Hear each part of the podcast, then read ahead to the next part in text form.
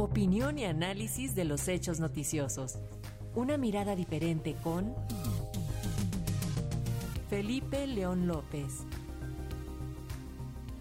debido a la evidente discordia entre el Poder Judicial y el Ejecutivo desde la toma de posesión de la ministra Norma Piña como presidenta de la Corte, se ha desatado una campaña con el hashtag La Corte no se toca, tema acerca del cual reflexiona esta tarde nuestro comentarista Felipe León. Buenas tardes, Felipe, te escuchamos.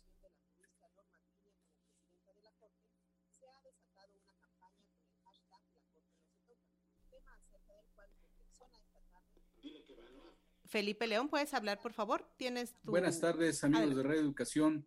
El Poder Judicial, como nunca antes, está teniendo una intervención fundamental en la vida política del país, en especial en lo que se refiere al cambio de poderes desde 2024,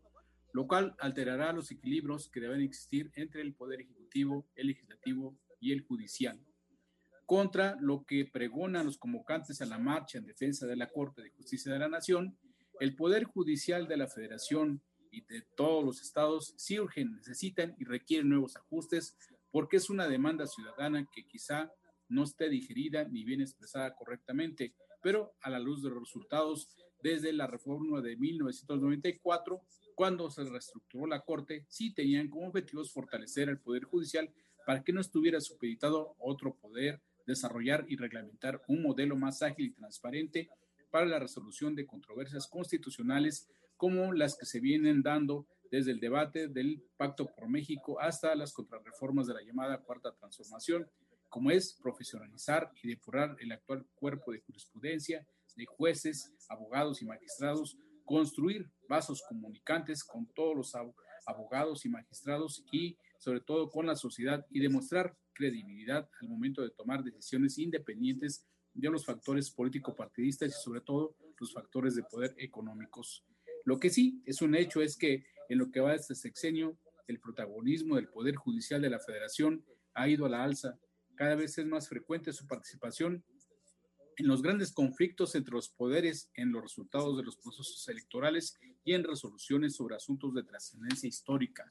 Esta situación particular en la vida política de México provoca lecturas encontradas. Por un lado, el fortalecimiento a la autonomía del Poder Judicial frente a los poderes legislativo y ejecutivo, y por otro, a este intervencionismo como un síntoma de la decadencia de nuestro sistema político y la insana convivencia republicana. Sin embargo, sus decisiones dependen de mucho del perfil de los ministros que componen la Suprema Corte, liberales contra conservadores, afines al bloque del poder en turno porque el método de selección de sus integrantes depende de la correlación de fuerzas de la partidocracia en el Congreso de la Unión y de la voluntad del titular del Ejecutivo para promover, vetar algún candidato a ministro de la Corte. Un círculo vicioso que sin duda debería ya romperse, pero que tampoco es sano convocar a una elección abierta mientras no haya una maduración en nuestra cultura política y una mayor ciudadanía para saber elegir a quién impartirían justicia llana y no por intereses electoreros. Es un hecho que el Poder Judicial nos sigue quedando de ver mientras no se reforme por sí mismo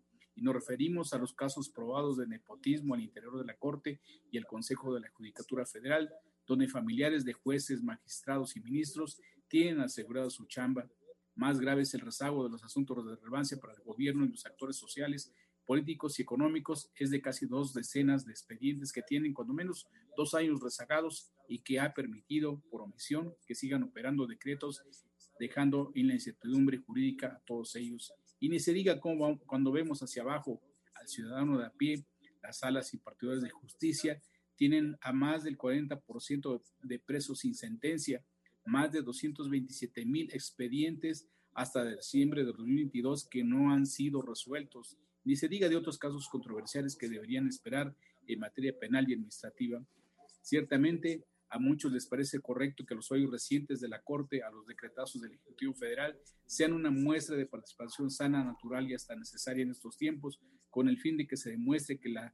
República goza de cabal salud a pesar de toda la estridencia que se maneja en las benditas redes sociales o en los acarreos callejeros. Amigos de Radio Educación, la, la, Corte sí se toca y sí se debe tocar para fortalecerla, pero no para regresarla a formar parte de un régimen que manejó la división de poderes casi de manera unipersonal, vertical y simuladora. Y si la Corte se toca, también es urgente que se haga las reformas al Poder Ejecutivo, tanto federal como de los estatales, con el fin de contener el metapoder que asumen los cargos y que los convierten en abuso de poder, mientras su tabique sexenal les da esa posibilidad. Y por supuesto, también se requiere un cambio radical al poder legislativo con el fin de que cada representante popular realmente respete el mandato popular y no a su camarilla, a su partido o su interés personal, pero sobre todo que se ponga fin a la partidocracia, al negocio de los partidos políticos y a la denigración de la política. En pocas palabras, una nueva constitución, cosa que debería ser tarea de quien tenga altura de miras